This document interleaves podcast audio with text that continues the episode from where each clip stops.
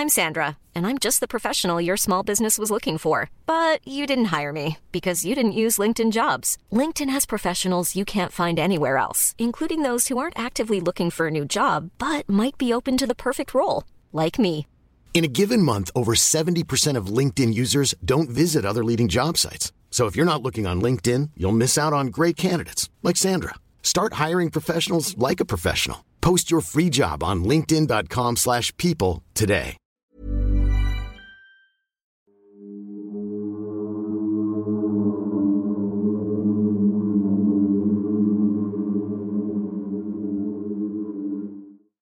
Muy buenas noches, estimados antisuscriptores. Les saludo a su amigo y anfitrión, el doctor Miguel Padilla. Aunque me pueden llamar simplemente Miguel, aquí los títulos son lo de menos. Bienvenidos a un domingo más de terror en este lugar lleno de libros, misterios y leyendas. Estoy en compañía de Sergio Bocanegra, nuestro muy querido editor, y espero que noten lo muy pero muy bien vestido que me encuentro el día de hoy. Y al más allá de este micrófono, la brillante, talentosísima, pero sobre todo bien vestidísima doctora Cass. ¿Cómo estás, Cass? Y pues con esa presentación y esta playera yo me siento fabulosa esta noche. Soñada el día de hoy. Y es que ya por fin tenemos la mercancía del anti-podcast, en este caso las playeras. Yo traigo la color negra, que es como que la clásica. Y Cass, La color blanco. miren qué bonitas están. Sí, oye, pero a ver, solamente de momento tenemos color negro, color blanco, no tenemos muchas piezas, eso lo queremos aclarar Sí, también. solamente 100 piezas, así que si ustedes quieren la suya, les vamos a dejar el link de compra en el primer comentario de este video. Ok, y también creo que sería bueno decir nuestras tallas con la finalidad... El verdadero secreto del antipodcast. Sí, no, con la finalidad de que se den una idea de más o menos qué talla les puede ir bien a ustedes, ¿vale? Yo soy talla S. Vale, pero tú eres chiquita, eres petit. Yo soy más bien como un ropero, estoy espaldón y un poquito ancho de hombros. Yo soy talla mediana, pero si ustedes son una persona grande, que realmente sean corpulentos, también sin ningún problema les puede quedar la, la talla grande. O que quieran la playera más holgada, también puede De ser. pijama, tal vez, probablemente, pero Cas, no solamente tenemos playeras, Ah. algo más que en este espacio se ocupa muchísimo. Las antitazas. Miren qué bonitas están, les voy a mostrar. Tienes la taza vacía, así Sí. que muestre. Les voy a mostrar la mía porque todavía está vacía, no le he puesto mi cafecito para empezar el programa, para que vieran el interior que es totalmente rojo. Está muy bonito, es de muy buena calidad que tratamos de cuidar eso, porque no queríamos sacar así cualquier cosa ya y bueno, ya para sacar algo. No, realmente se van a llevar una taza que realmente puedan ocupar, que les dure, que les sea funcional. Pero ojo, además todas las tazas van firmadas por el numerosísimo equipo del Antipodcast. Las 150 personas que trabajan en esta empresa. No, somos nada más tres personas, ya lo saben, que somos Sergio, Cas y yo, que, que estamos aquí con mucho corazón haciendo este programa domingo a domingo. Y van a tener ahí un bonito mensaje escrito por nuestra propia manita ahí en todas las tazas. Sí, por eso tenemos estos espacios en blanco a los lados, pues para que nos diera el espacio para escribirles algo. Sí, y eh, además de, la, de esta mercancía, esperamos sacar tal vez unas libretas. Todavía no sabemos, no queremos decir mucho, pero por lo mientras aprovechen porque solamente tenemos 100 tazas y 100 playeras. Nada más porque se acaban, esperemos, de volada. Pues yo les quiero contar otra cosa. Ayer tuvimos una sorpresa en Instagram. Sí, es cierto, Para cuéntanos que eso. nos sigan también en, en estas redes sociales. Hicimos un video en vivo en Instagram. Recuerden que nos pueden encontrar en Facebook y también en Instagram como el Antipodcast. Y, pero estuviste regalando, bueno, estuvimos Sí. regalando unas entradas para el cine. Escuchen esto, ¿eh? Porque yo tengo que presumirlo. Entradas para el cine para una película que tú entrevistaste junto con Sergio al director de esa película. ¿Cómo estuvo eso? Es correcto, nos contactaron de Warner México. Nada más y nada menos. Sí, para hacerle la entrevista al director Lee Cronin, que él, fíjate que es- esta, esta película, a ver, un poquito de spoiler, nada más es la premisa. Ah, ok. Es muy buena, es bastante sangrienta, entonces tomen sus precauciones. ¿Cómo se llama la película? Evil Dead Rise, El Despertar. Eh, Sergio y yo vimos el preestreno en, en Warner, México, justamente, y estuvo muy buena, así se las recomendamos. Y ya que estuvimos ahí, nos dieron 15 entradas para nuestros antisuscriptores. Entonces hicimos esta, esta rifa, este giveaway ayer justamente. ¿no? Que de hecho esto no es comercial, ¿eh? Nada más es como, de hecho, hasta un agradecimiento porque es gracias a ustedes que nos invitaron Sí. a esta oportunidad. Imagínense entrevistar a un director de cine de terror. Realmente fue padrísima la experiencia cuando nos dijeron, fue increíble, honestamente, hubiéramos podido ir los tres, pero bueno, por cosas de trabajo, que recuerden que también somos médicos de, de profesión, nos dedicamos a dar la consulta, pues de repente no podemos ir todo el equipo completo, aunque somos muy poquitos, de repente es complicado. La entrevista yo creo que la van a encontrar en Instagram, ahí se las vamos a estar. En nuestro Instagram del Antipodcast. Exactamente. Y a ver, antes, las gracias a los miembros que se tomaron la molestia esta semana de dejarnos un bonito comentario. Entonces, Va. ¿Quieres empezar? Sí, empiezo yo y vamos a darle primero con Lulu, que es miembro fantasma, y dice así. Mi primer día siendo miembro y no me arrepiento. Amo el canal y su contenido. Gracias por el esfuerzo. Saludos desde Argentina. Muchísimas gracias Lulu, que es miembro fantasma. También tenemos a Frida Renata Garreón López, que ella es miembro Caldero Mágico y dice, a Sergio y Miguel admiro mucho su trabajo. También soy del área de la salud y escucharlos me hace volver al por qué estoy. Un momento, por favor, que aquí la miopía está un poco fuerte. Tenemos a escucharlos, me hace volver al por qué estoy en esto. Al escucharlos y verlos me inspira. Y ni se diga de los temas que abordan, me encantan. Pronto tendrán mis antividencias. Ok. Disfruto mucho la antibiblioteca. Saludos, un abrazo. Que aquí yo quisiera hacer una pequeña pausa porque ella nos agradece de la antibiblioteca.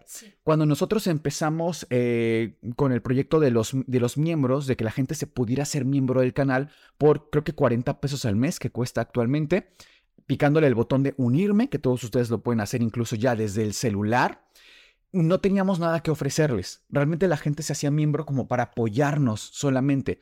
Y decidimos abrir la antibiblioteca, que son estas lecturas, estos audiolibros que nosotros narramos de nuestra propia voz y que están súper buenos, Cas. Realmente, honestamente, si yo viera un proyecto así, sí creo que vale la pena. Y, y eso me, me, hace sentir como muy orgulloso de lo que estamos haciendo porque digo, está bueno. Sí. Honestamente está bueno porque son libros muy muy buenos y que además se relacionan con algún caso del que estemos hablando. Y ya es el segundo libro que estamos presentando. El primero fue de Pachita y este segundo es de Viktor Frankl, El hombre en busca de sentido, que está buenísimo y justo se estrenó el domingo pasado, si no me equivoco. Tenemos también a Melanie Ramaito, Ramayo, perdón, Ramal, ya Ramayo, ven y con los lentes. Ramayo, que es miembro fantasma. Yo tengo a Jimena Berber, ella es miembro calabaza. También tengo a Fernanda Luna, ella es miembro fantasma. ¡Ay, muchas gracias! Mónica23, miembro fantasma, también muchísimas gracias. Y ella nos recomienda leer La Divina Comedia de Dante Alighieri, que por cierto Librazo. es uno de mis libros favoritos. Sí, claro. Kimberly Harumi, que es miembro fantasma. Alex, miembro fantasma también, y dice: Hola, equipo del Antipodcast. Saludos. Me acabo de unir a los miembros. Me encanta su trabajo. Sigan así. Saludos desde Querétaro. Y por último, tenemos a Kina, que es miembro fantasma. Muchísimas gracias a todos ustedes que nos dejaron estos comentarios tan bonitos y es por ustedes que tenemos este proyecto. Nosotros somos Sergio, Cas y Miguel y esto es el Antipodcast.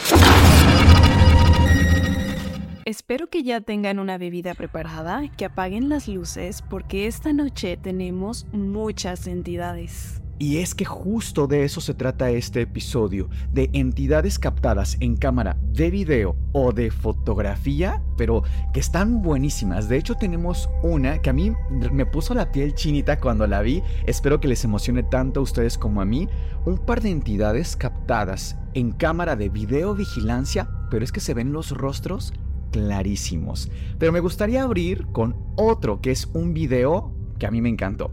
Les platico, muchas veces cuando nos llegan evidencias paranormales son, insisto, estas historias de familiares, de reuniones y que al momento de tomar una fotografía familiar, atrás se ve algo o alguien que nadie puede explicar.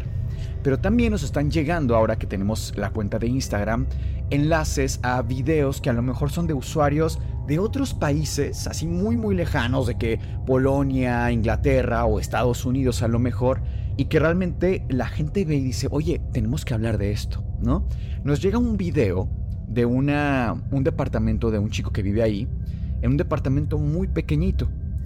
Tiene la puerta y frente a su puerta de entrada tenemos una especie de closet, de armario donde pone algunas cosas, su ropa, etc. Y parece que tenemos actividad paranormal de una o varias entidades en este ropero. Vamos a ver el video.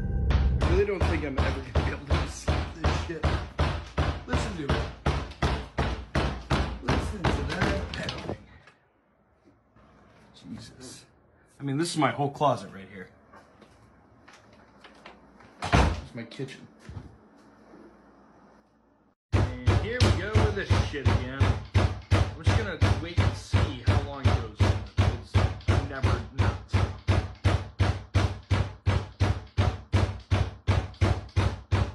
Stop!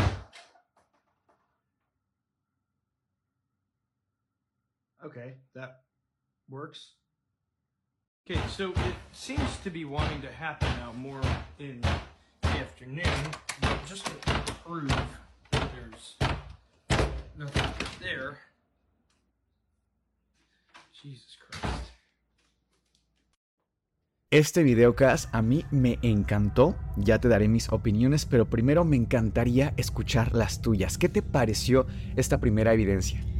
Definitivamente si es actividad poltergeist, creo que es claro, ¿no? Porque dice, les voy a abrir la puerta de la casa para que vean que no es alguien por fuera que a lo mejor literalmente sí está tocando y quiere entrar, ¿no? Sí, O sea, porque podría parecer hasta sí. un amigo, ¿no? Como muy planeado. A ver, tú pega en la puerta, está al lado, la gente no va a saber diferenciar. abre la puerta de, de su hogar y claramente se ve que el ruido viene, el golpeteo viene del armario, ¿no? Que lo abre y wow, o sea, yo creo, y aquí es donde me gustaría hacer un poco más de investigación, este, este seguimiento, en que normalmente las personas que publican esto no lo hacen con la finalidad, obvio, no puedo generalizar y hablar por todas las personas, pero en su mayoría lo hacen porque no quieren fama o reconocimiento. Si se dan cuenta, ni siquiera sale el rostro de la persona. Claro. Literalmente lo exponen, exponen su caso porque no saben qué hacer. No hay un manual que te dice un libro, literalmente paso por paso, tutorial, qué hacer si tienes una o varias entidades en tu casa. Es que con quién acudes. No sé, por ejemplo, si ves cucarachas en tu cocina, llamas al exterminador, se te rompe una tubería, llamas al plomero. Pero en este caso, ¿a quién le hablas? ¿Con Sí. quién te acercas? Sí, no? claro. Y a mí me gustaría, yo pienso, normalmente la actividad poltergeist no inicia de una manera tan, tan violenta.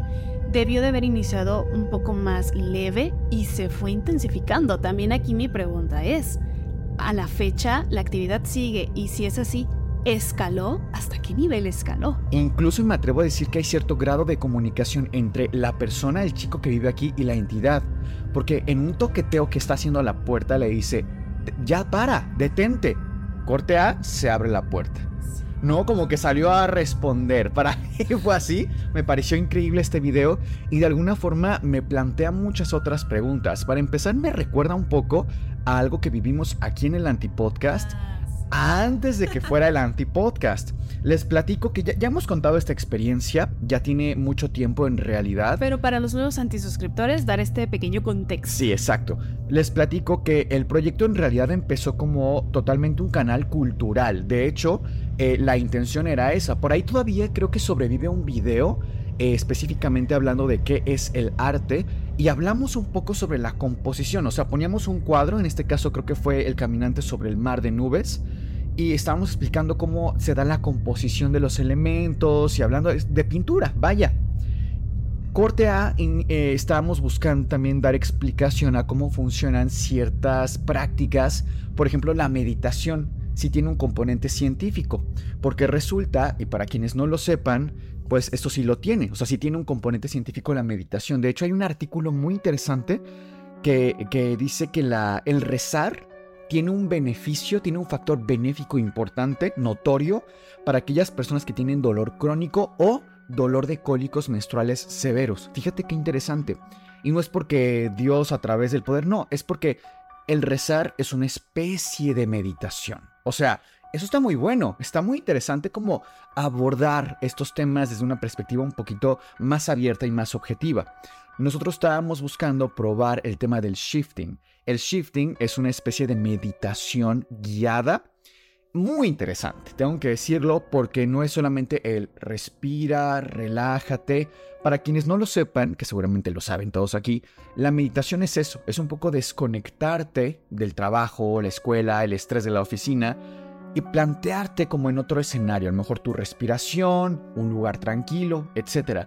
Pero cuando utilizas mucho tu imaginación para plantearte mentalmente un lugar específico, la meditación se antoja muchísimo más, pues, guiada y hasta efectiva, hay que decirlo, porque tenemos mucho más claro, por ejemplo, aquí todos, sean fans o no, podemos imaginarnos Hogwarts, ¿no? Harry Potter. De Harry Potter, o de Guerra de las Galaxias, o del Señor de los Anillos, o un bosque muy específico. Entonces, estos escenarios fantásticos que podemos imaginarnos son muy útiles para temas de la meditación. Ese es el contexto en general de lo que es el shifting. Claro que hay mucha gente que dice que si te vas a otra realidad y bueno, ya la verdad es que se salen un poco del contexto realista, pero ese es el, el- el punto. En este video estábamos buscando hacer shifting.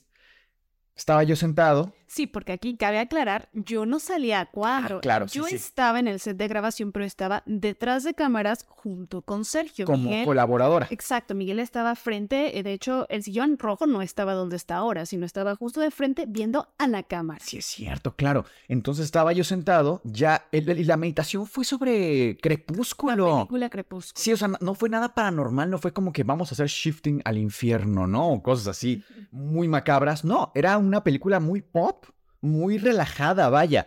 Estaba yo sentado y cuando regreso de esta meditación, digo regreso, vaya, de ya no estar como concentrado en esto, de repente se escucha en la puerta que alguien intenta abrir, pero con una fuerza, pero realmente notoria. Cabe mencionar que aquí en el estudio tenemos una ventana que da la luz directa al rostro de Cass. Entonces, cuando pasa alguien, de repente parece una sombra, que es muy raro que se vea porque casi nadie pasa por aquí, para empezar. Y además, en la puerta, en la parte de abajo, hay un espacio entre el borde de la puerta y el piso. Y se ve si hay alguien del otro lado. Bueno, nosotros estábamos viendo, no había nadie del otro lado. Y se escuchaba fortísimo este movimiento de la puerta. Espero que tal vez podamos recuperar un pequeño clip porque ese, vamos, como, y les damos el contexto, no era el tema de, la- de ese, de este canal al inicio. Entonces no estábamos buscando porque mucha gente podría decir, ah, bueno, pero lo falsificaron, no es real, todo era preparado. No, no se trataba de esto el canal, De hecho, para se tuvo nada. que volver a grabar esa parte porque lo tomamos No solo esa una parte. interrupción. Todo, fíjate que se regrabó Sí. todo, ¿te acuerdas? Se regrabó todo porque dijimos, no sé, esto se va a ver horrible, ¿no? y ahora fíjate, nos hubiera servido muchísimo, pero esperamos poder recuperar al menos el fragmento que tenemos grabado del celular a la pantalla para que ustedes realmente noten hasta mi cara de sorpresa. Creo que hasta por ahí casas una expresión como de, ay, ya trajiste algo, que no sé o qué. alguien quiere entrar, porque también lo primero que pensamos fue, bueno, un ladrón, un malhechor o algo así, ¿no? Sí, pero se nos ve la cara de sorpresa. Sí. Y muy así como, ¿qué, qué está pasando? Va a entrar un ladrón. Aquí en plena grabación, ¿qué está pasando? como le ponen el shifting de viajando a otras realidades y etcétera. Como le ponen el shifting de viajando a otras realidades y etcétera. Entonces me recuerda mucho a eso, como esto, este tema de las puertas. Y por otro lado, Cass también me recuerda, o me, plantea más bien el preguntarme, digamos que esto es un tema paranormal, totalmente. Hay una entidad aquí, una o varias. ¿Está atada a la persona o una entidad se ata a un lugar? Si tenemos de referencia, por ejemplo, que el Vaticano, a través de diferentes libros como aquí tenemos la Suma Demoníaca, por ejemplo, nada más y nada menos del Padre Fortea, y como esa tenemos otros tantos libros, por Tratado supuesto sobre las armas errantes también. a las almas errantes, tratado de las sí, sobre las almas errantes. Tenemos muchos libros que hablan sobre estos temas y ellos mencionan que sí se puede atar a un lugar. Esto se llama infestación. Sobre todo los demonios, más que los fantasmas, los demonios. Pero ya tener la capacidad de mover cosas es algo mucho más espectacular de ver, número uno. Y número dos, yo pregunto, ¿qué pasa si está atada a un lugar, específicamente una entidad, llámale fantasma, llámale demonio, pero no va a respetar los espacios? O sea, me refiero a que una entidad no va a decir, ah, bueno, voy a quedarme aquí, en estos 80 metros cuadrados del departamento, pero no me voy a pasar al de la vecina, ¿no? Solamente trabajo aquí en la 29. No, realmente siento que de alguna forma hasta es ilógico. Parecería más bien o que se atan a personas, a mí me hace mucho más sentido eso, o que no hay un respeto de ese espacio, ¿no? Eh, Es como darle a toda la, la cuadra, digamos. Pues fíjate que yo hace poco escuchaba a una persona, a una mujer, hablar de este tema y me hace todo el sentido del mundo con lo que tú comentas. Ella hace limpias, ya sea en personas o en lugares, llamémosle bruja, chamana, pero se dedica a esto. Y decía algo bien importante, que los lugares en los que ella más actividad ha visto, ha presenciado, son en los em, conjuntos habitacionales, estos edificios donde están, pues los departamentos son pequeños normalmente y están uno detrás del otro, uno encima del otro. ¿Por qué? Pone un ejemplo muy claro.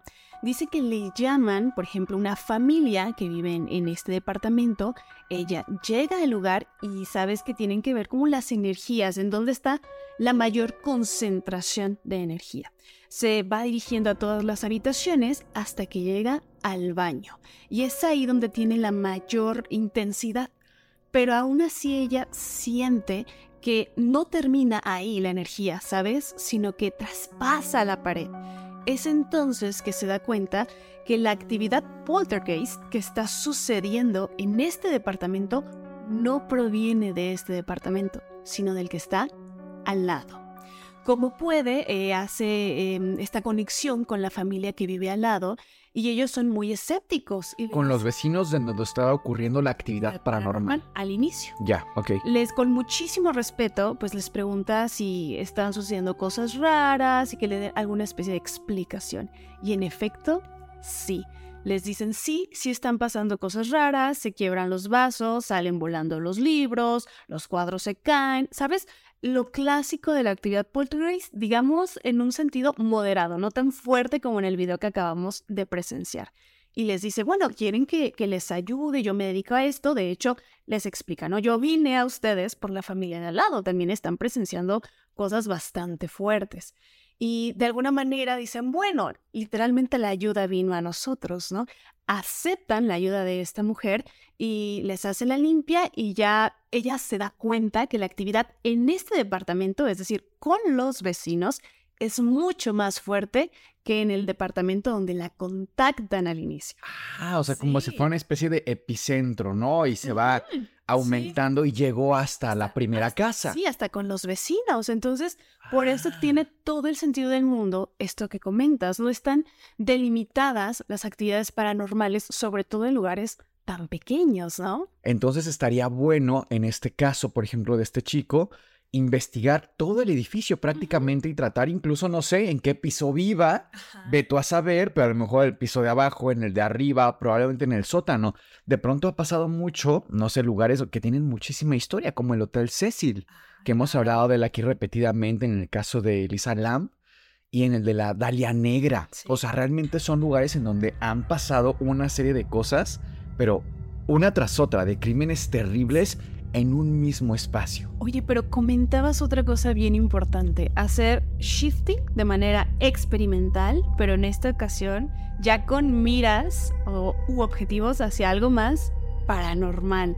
Yo creo que sería buena idea si ahora sí ya el canal va de estos temas, no sé, como el que mencionabas, ¿no? El ejemplo que diste, un shifting al infierno? ¿Qué tal? ¿Qué pasa? No lo sé. Pues fíjate que de hecho igual la gente aquí va a decir, ay, ¿cómo creen? ¿Cómo se van a atrever? Pero de pronto, y, es que esto me recuerda también a otra chica que yo estaba viendo su... A mí me gusta mucho ver una página que se llama TED. TED tiene contenido buenísimo. Eh, dan conferencias, son estas de pronto pláticas que, lanzan de, personas con vivencias increíbles, ¿no? Que, que experimentaron cosas en su vida, pero que te quedas apabullado, ¿no? Por ejemplo, vamos, Malala, para que se den una idea, este tipo de vivencias me refiero. Y hay una chica que es de las más leves, ¿eh? Esta chica, ella cuenta que, tuvo varias experiencias paranormales, pero que llegó un punto en el que ella dijo, ¿saben qué? Yo tengo una fortuna guardada. Voy a publicar una oferta.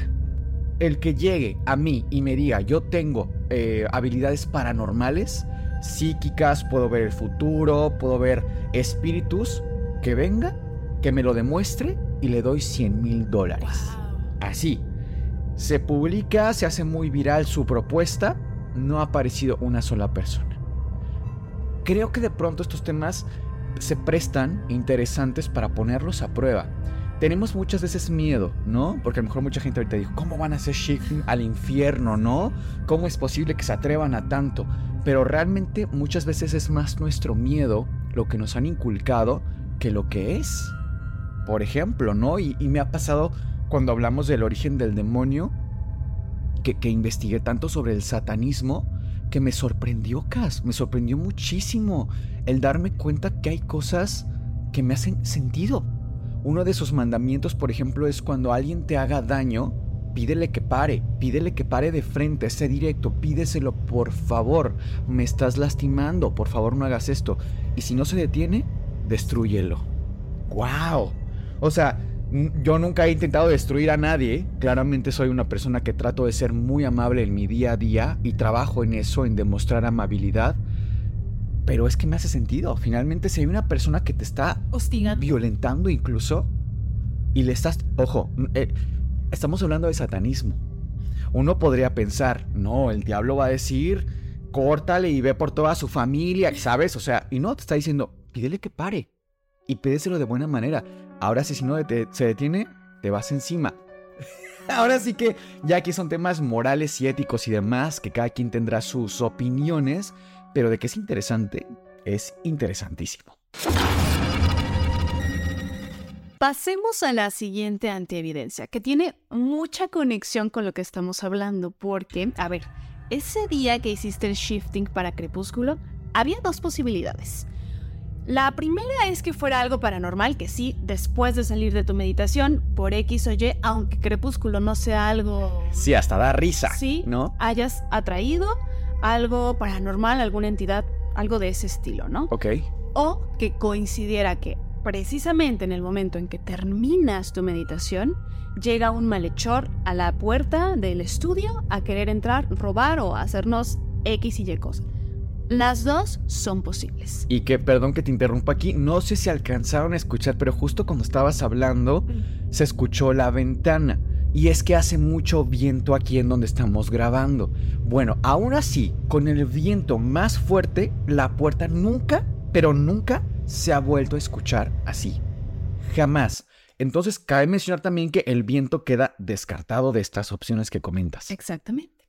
Bueno, esta antievidencia es de una suscriptora que le sucedió algo similar.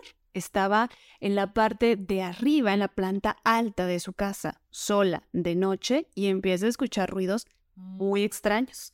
Ella estando sola, eh, pues no quiere bajar, dice todo está oscuro. Le habla a una amiga, hacen videollamada y la amiga le dice, baja un poco las escaleras, pone el celular con el flash para ver si captas algo. Y ella sí encontró algo muy espeluznante. Vamos a verlo.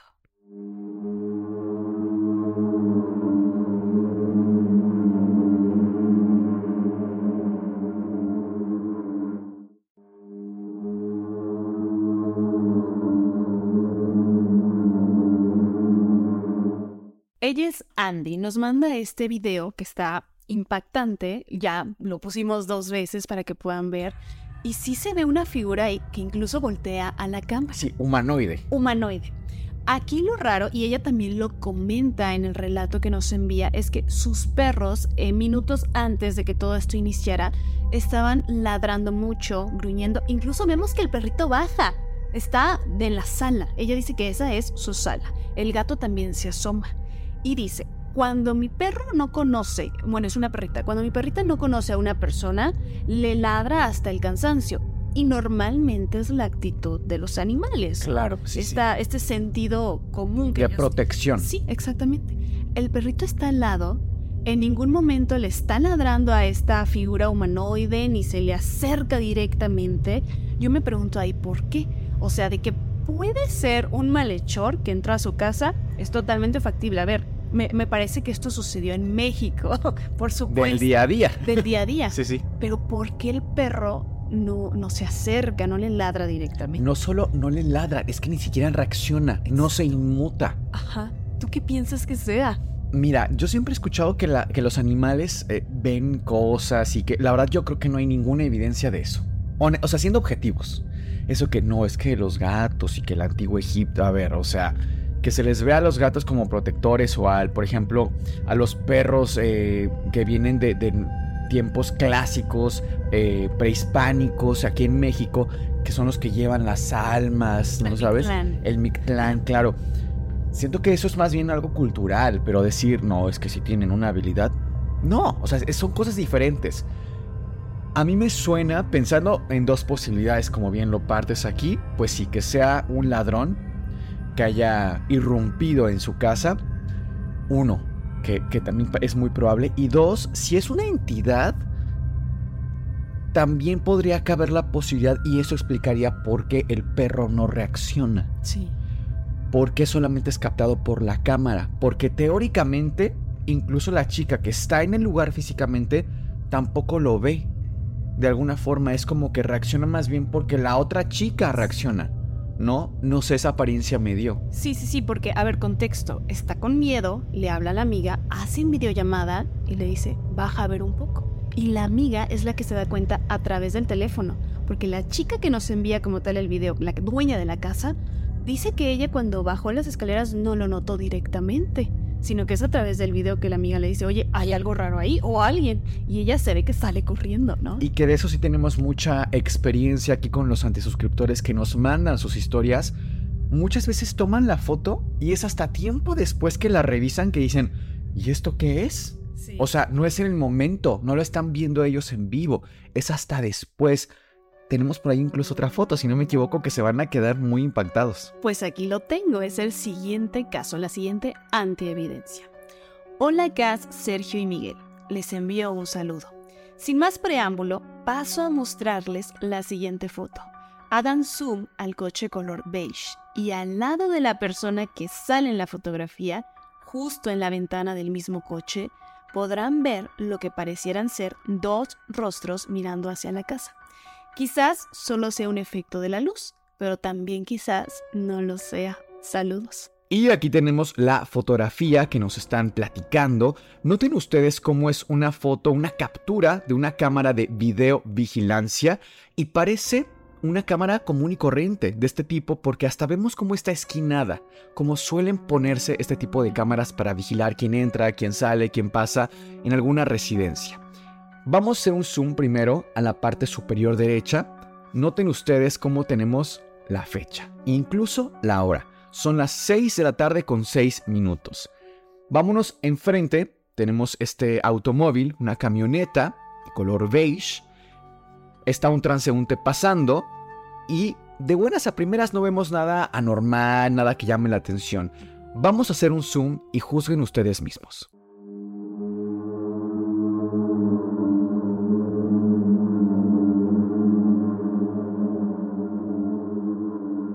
Para mí está clarísimo, Cas. ¿Tú qué opinas de esta fotografía? Es que son dos rostros chiquitos, pero mira el que más a mí me impacta es el primero, el que está más a la izquierda en la fotografía, porque está precisamente en medio, o sea, no estaría como ni, ni atrás, ni en la parte trasera, ni tampoco en el asiento del piloto. Sí, o sea, déjame intentar eh, parafrasear un poco lo que estás diciendo. Si fuera una persona que está dentro del automóvil, la posición es demasiado antinatural, incómoda, extraña. Porque si estuviera en el asiento del conductor, está demasiado atrás el rostro como para estar en ese asiento. Y si estuviera en el asiento trasero del conductor, está demasiado adelante. Sí. La posición es rarísima y además no es un rostro, sino que son dos. Y volteando. Y volteando y además sumamente pálidos. Por supuesto, hasta tenemos de referencia el tono de piel del transeúnte. Es totalmente distinto que continuando con cámaras de seguridad traemos otro video también muy bueno desde Costa Rica, pero este trae antihistoria y es importante leerla para darle el contexto. Ok. empezamos. Hola, buenas tardes. Espero que se encuentren muy bien. Mi nombre es Amelia y los veo desde Costa Rica. Les quiero contar del fantasma que hay en la casa de mi tita, es decir, su abuelita. Pues resulta que siempre toda la familia ha sabido que en la casa de mi tita hay un fantasma. Mi hermana, mi prima y yo hemos estado siempre donde ella, y ahí fue donde nos criamos, así que los vecinos estaban acostumbrados a que se escucharan niñas jugando en la casa. La casa, por cierto, es de tres recámaras, una detrás de la otra, es decir, en fila. Un día, la vecina de al lado le dijo a mi tita, Doña Zoraida, ayer las chiquitas estaban jugando hasta muy tarde.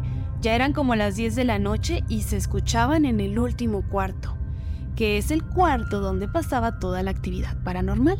Y mi tita le respondió, qué raro si las chiquitas no han venido ninguno de estos días. Como mi tita ya está muy mayor, mi hermana y yo nos quedábamos a dormir donde ella, porque también es diabética y se le olvida inyectarse. Una de esas ocasiones en que nos quedamos a dormir, yo padezco de insomnio, por cierto, me quedé viendo redes sociales hasta altas horas de la noche. Y cuando fueron las 3.33 am, empezó a sonar algo en el techo del vecino. Y justo unos segundos después, los perros empezaron a ladrar fortísimo. Cuando se dieron las 3.40 de la mañana, todo se calmó, como si nada hubiera pasado. Además, en ese pasillo que lleva a estas recámaras es donde pasan cosas muy raras, como una sombra negra muy alta que se desvanece hacia el final del mismo. Siempre aparecen insectos muertos de todo tipo, a pesar de que se fumiga constantemente. Y ni en la misma cocina, que es donde hay comida, tenemos insectos de algún tipo. Se prende y se apaga la luz de ese pasillo, entre otras cosas. Anexo video de evidencia.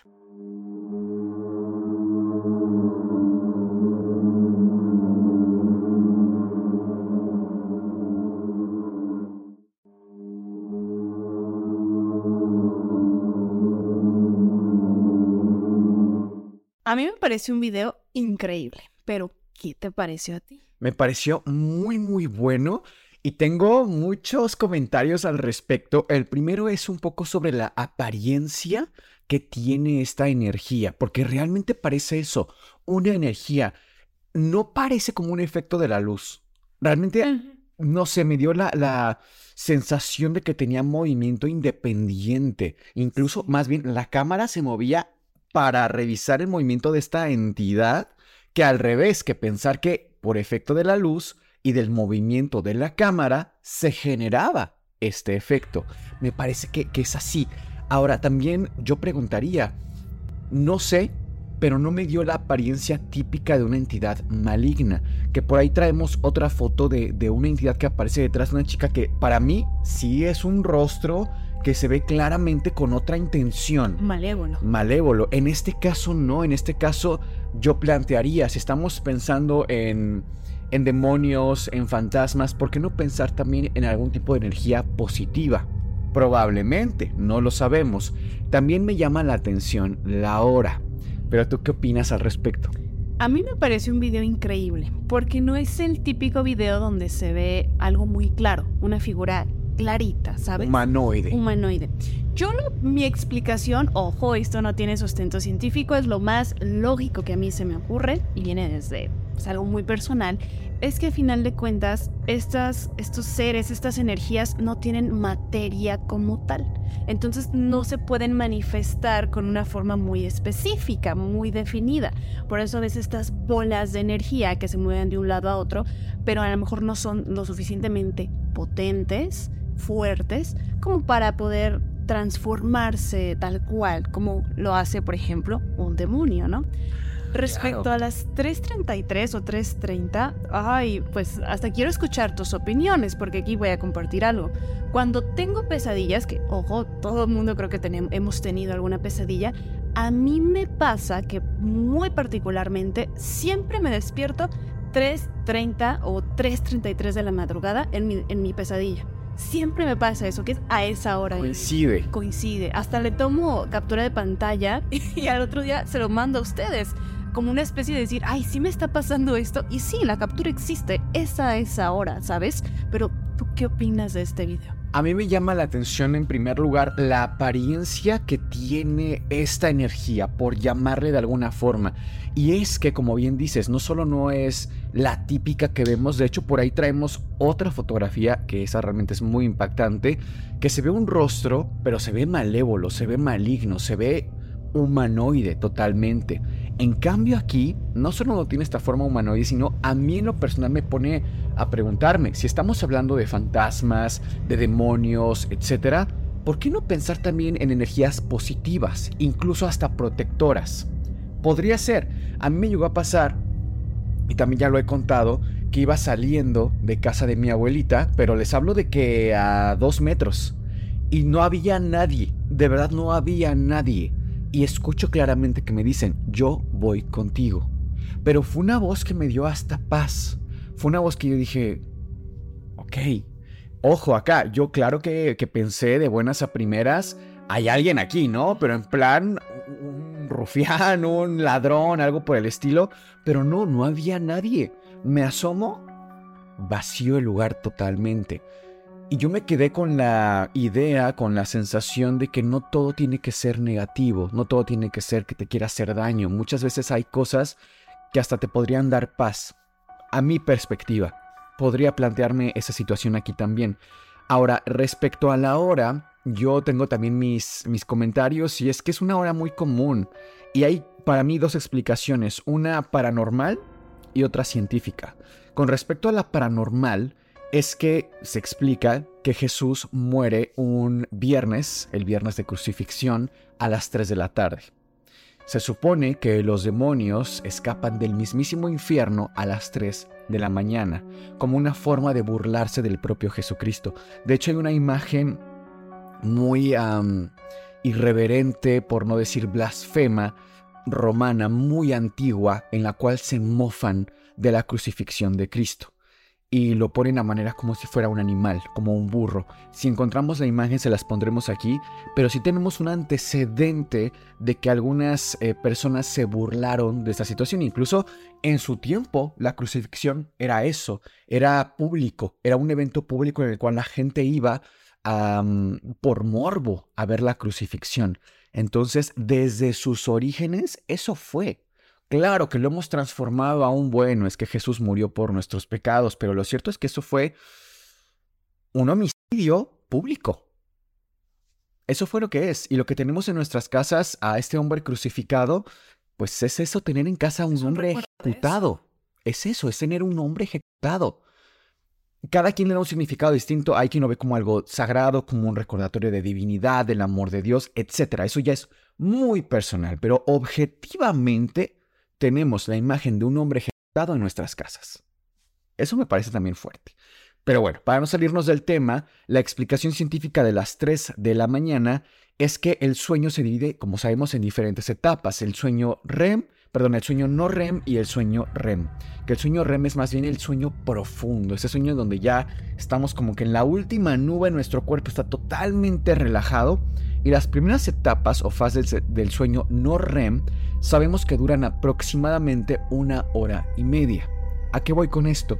Hay una encuesta pública que se hizo en España especialmente y le preguntan a la gente a qué hora te vas a la cama, cuál es tu horario de irte a dormir. La mayoría de la gente, te hablo de un 50%, que esto podría decir Miguel es el 50%, ahí les va. El 50% de la población en España se va a dormir alrededor de las 12 de la noche que es muchísimo. Porque el otro porcentaje es un 20% a la una, un 10% a las dos, entonces está mucho más dividido. Por eso digo que la mayoría se concentra en ese horario de las 12. ¿Qué pasa? Que si tú cuentas 12 de la noche a la una y media, a las 3, estamos casi entrando a la tercera fase del sueño no REM. Que eso se traduce en un casi entrando a la fase de sueño profundo. ¿Qué pasa? Que la mayoría, por ejemplo, de las parálisis del sueño ocurren cuando nuestro cuerpo está totalmente relajado, pero nuestra mente todavía está trabajando muchísimo. Entonces, desde luego que si tú imaginas, y ya lo hemos explicado acá, tú estás soñando, no sé, que te persiguen, algo inquietante en general, tu cuerpo, tu cerebro va a mandar reacción a tu cuerpo de muévete, escapa, huye, ¿no? Lo que hemos platicado también acá del sistema nervioso simpático y parasimpático, cómo funcionan como antagonistas adrenalina, acetilcolina y que hay un despliegue de muchas hormonas en el cerebro y resulta que si nos vamos a las fases más profundas del sueño, tu cerebro manda estos neurotransmisores de escape muévete, pero tu cuerpo está profundamente dormido. Corte A, parálisis del sueño. Entonces, muchas veces, ¿qué pasa? Que justo a las 3 de la mañana es que coincide la temporalidad. Y si tenemos además estas, estos horarios de una y media, 3 de la mañana, etcétera, se va cumpliendo cada hora y media aproximadamente.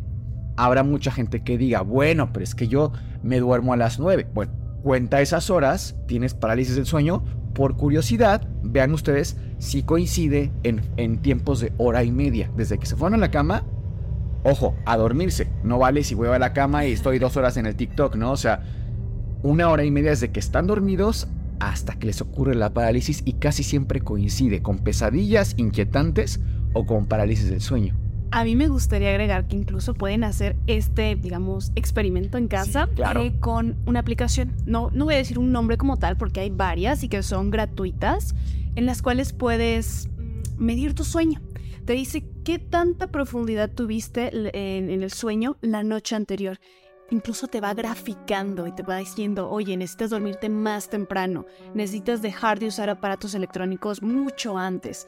Te da una especie de calificación de tu ah, sueño. Claro. Y te permite saber si tienes sueño REM, si tienes sueño no REM. Entonces, eso sería más sencillo eh, de saber si a las 3.30 que tuviste tu pesadilla, lo que sea, tu parálisis del sueño, coincidió con tu aplicación. Así se puede hacer más fácilmente. Pasemos a ver el siguiente video. Es una evidencia que nos envían de otra red social, nuestros antisuscriptores. Me parece que es en Colombia, por el acento de la persona. Es un varón y sucede en un aeropuerto. Pero esta persona tiene los pantalones de decirle, a ver, si estás aquí, abre la llave, abre la puerta, o sea, que se manifieste. Y si se saca un buen susto, así que vamos a verlo. Hola, hola, ¿estás acá?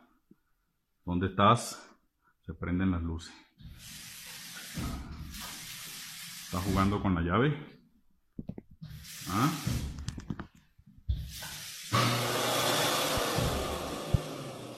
¿Está jugando con la llave? ¿Ah? Necesito otra prueba. Necesito otra prueba. Si te fijas que esta persona incluso graba el espejo, o sea, no hay forma de que alguien le esté ayudando con las llaves, con la puerta, porque aparte tienen la altura las puertas de que puedes ver los pies de una persona. Claro. Y la puerta está abierta y en ningún momento se ve, por ejemplo, que salga un brazo de alguien que aventó la puerta, ¿no? Pero que a mí me parece muy impactante que obedezca las órdenes esta entidad o algo así. Yo me pregunto, ¿tratarán algunas veces, como decías, no todas tienen que ser necesariamente negativas. Si fueran positivas, tratarían de contactarse para alguna especie de ayuda, algún mensaje o por qué seguir órdenes, ¿no? Fíjate que yo pienso que más que seguir órdenes es justo eso, que están... Siempre cuando alguien se nos va, alguien fallece en la familia, algún amigo cercano, le seguimos hablando. O sea, es, y hasta le cuentas tu día y le dices esto y el otro, muchas veces hasta de alguna forma la gente se enoja con esos familiares que se van, ¿no? Y les reclaman y les dan encargos, oye, cuídame a fulanito, cuídame a nuestra hija.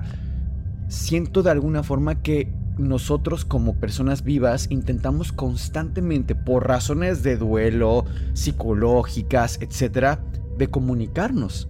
Y tal vez nunca estamos preparados para la respuesta. Vamos con la siguiente que es una anti-historia y dice así. Hola Cass y Miguel, soy una antisuscriptora que disfruta mucho de su contenido. Me encanta ese toque científico que le dan. Vi algunos videos de historias que manda el público y me gustaría compartirles la historia de mi bisabuela. Todo se remonta en una comunidad del estado de Querétaro, en el año 1923, justo en la época de los cristeros. Por toda esta guerra que existía, mis bisabuelos se casaron en un monte por la noche, vestidos de negro, donde solo la familia presenció la ceremonia. Para ese entonces, mi bisabuela tuvo que mudarse con su esposo, y es ahí donde comienza su tormento. Resulta que por una situación extraña al recibir a su primer hijo, todas las mañanas, este aparecía en el corral de las chivas o en el de las vacas, pero no se explicaba cómo es que el bebé llegaba ahí, si por las noches lo acomodaba en su cuna hasta dejarlo dormidito. Cuando llevó a bautizar al bebé, ya no despertaba en los lugares mencionados, pero al cabo de poco tiempo tras la llegada de su segundo hijo, volvió a suceder lo mismo con el nuevo bebé. Pero a este no solo lo encontraba en los corrales, sino que además muy mojado como si lo hubiesen metido a bañar con todo y ropa. Los hechos desaparecieron tras bautizarlo como al primero, Pero entonces se le comenzaron a desaparecer cabezas de ganado y fue cuando mis bisabuelos pensaron que algún bandido se metía a su casa. Así que se mantuvieron pendientes por las noches pero nunca vieron a nadie. Tras pasar los años y sus hijos siendo ya adolescentes, un día por la mañana al despertar mi bisabuela se encontró con una rara situación. Su mano derecha estaba pegada al pecho, literalmente no podía moverla. Mi bisabuelo la llevó a los mejores especialistas de la Ciudad de México de aquella época, vendiendo todo su ganado y gastando todos sus ahorros que había obtenido en la hacienda como administrador. Pero nadie le daba un diagnóstico.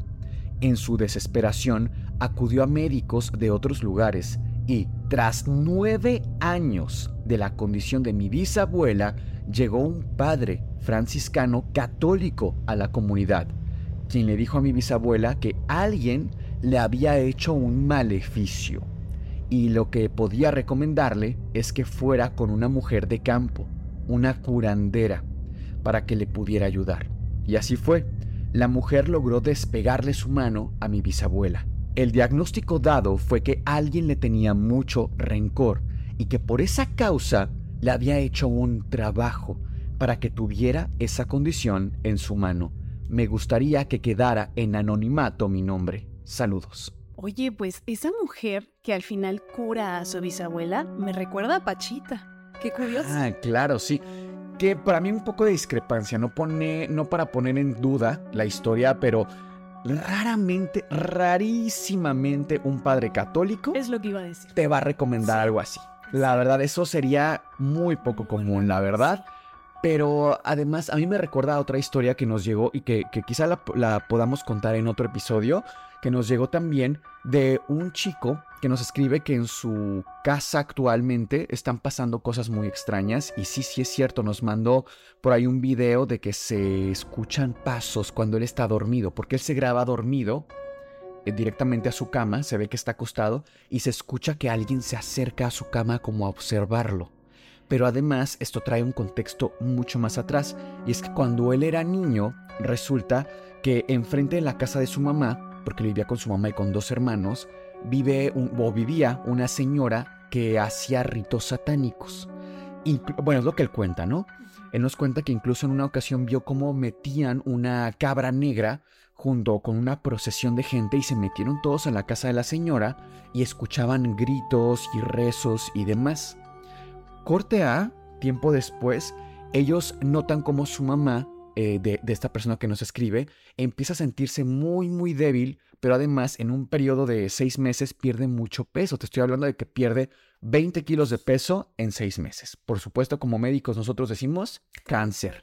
Inmediatamente. Lo curioso es que un día este chico, sus hermanos y su mamá, los cuatro, se dan cuenta que en la casa de esta señora hay un brillo un brillo que da directamente hacia su casa.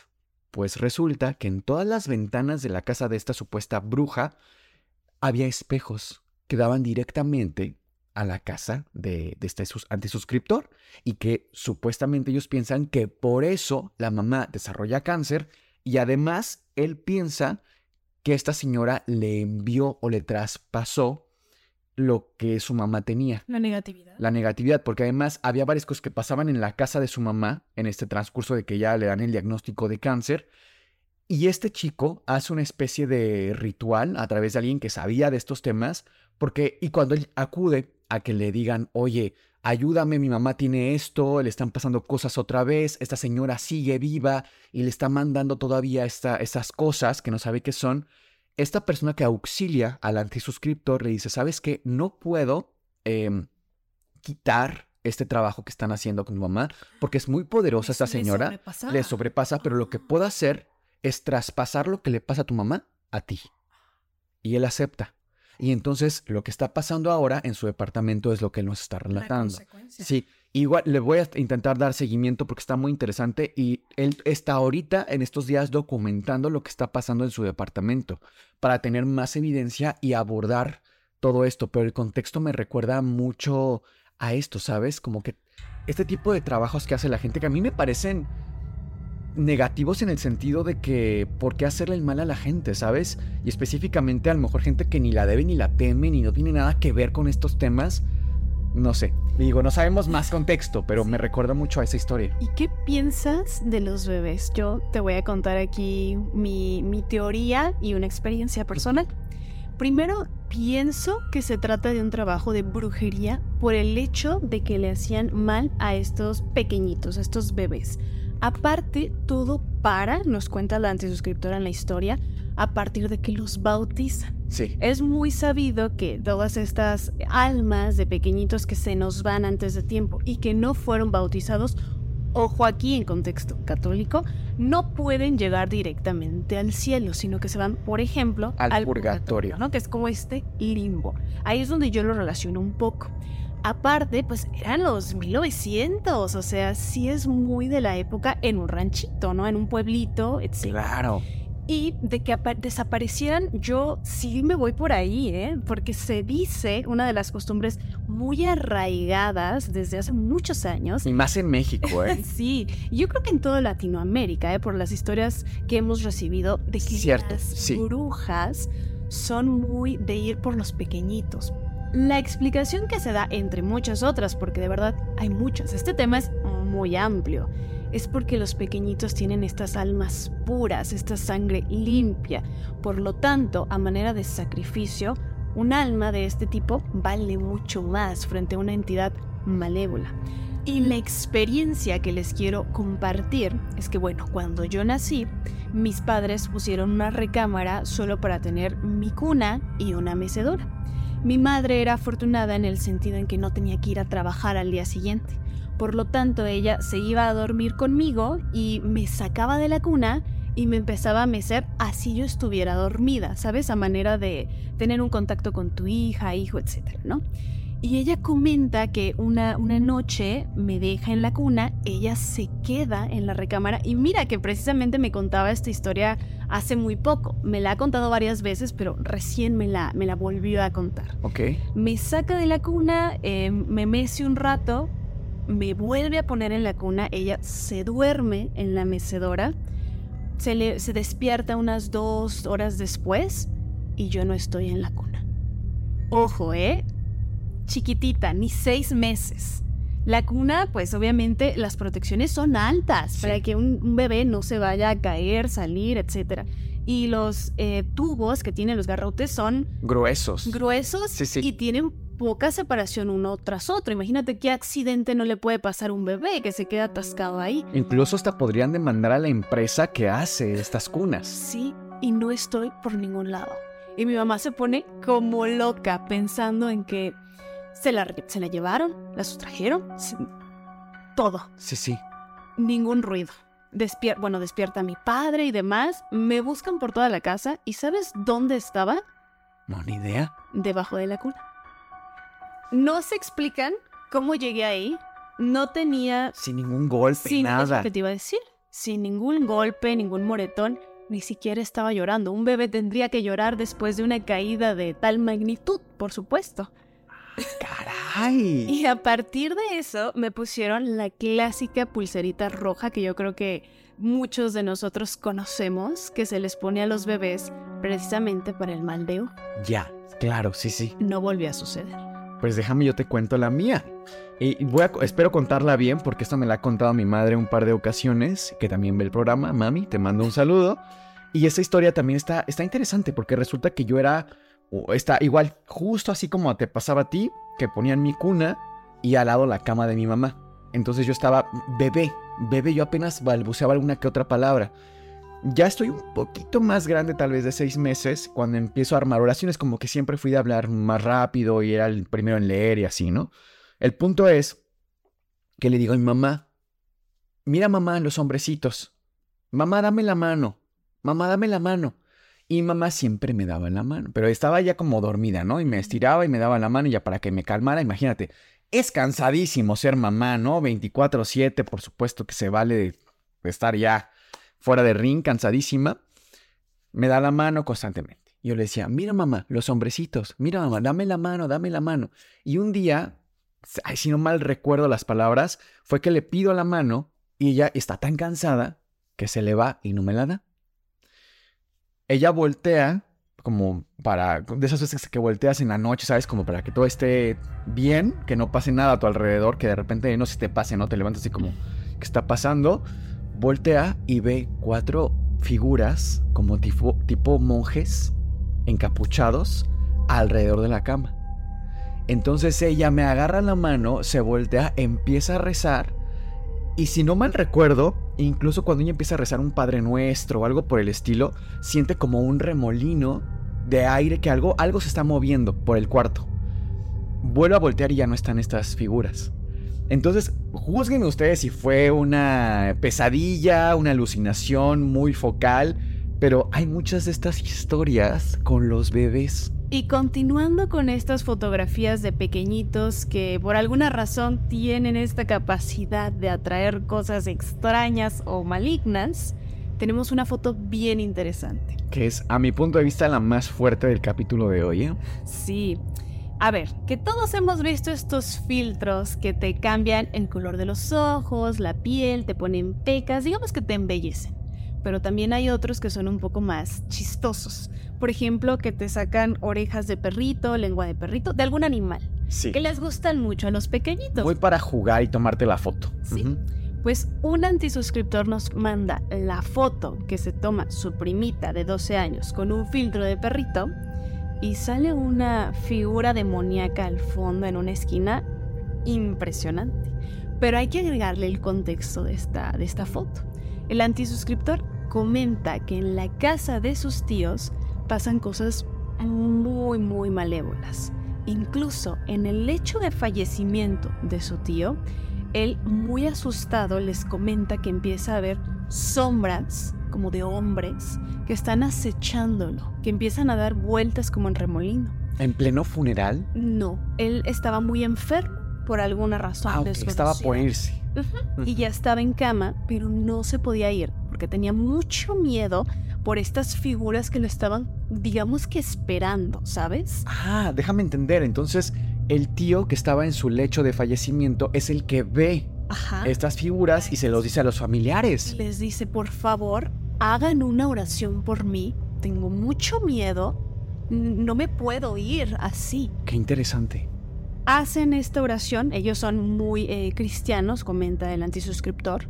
Hacen una oración y en menos de una hora su tío parte, su tío fallece, trasciende.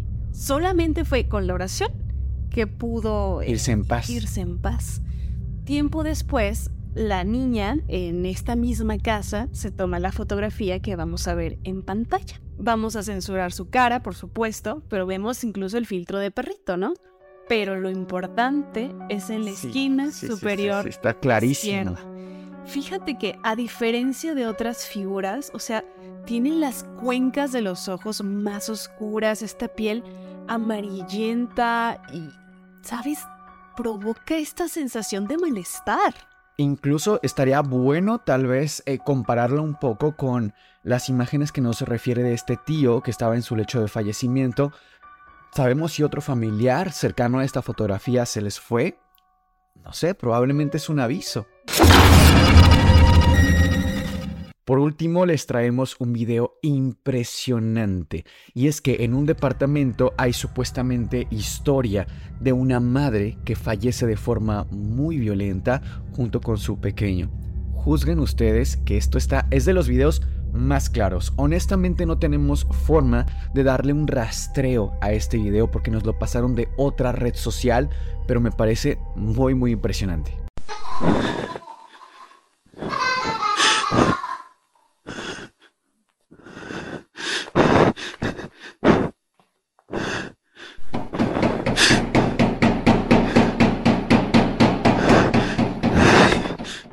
Y como ya es costumbre en este canal, les dejamos la última evidencia a ustedes para que juzguen por ustedes mismos. A mí honestamente me pareció impresionante este video. Si es falso, está muy, pero muy bien hecho. No sé qué pensar, ustedes por supuesto tienen la última palabra y vamos a leer en los comentarios. Asimismo, no olviden que tenemos el link de compra de las tazas firmadas por el equipo completo del Antipodcast y las playeras en el primer comentario de este video. Nosotros somos Sergio, Cas y Miguel y esto fue el Anti-Podcast. Les deseamos dulces pesadillas.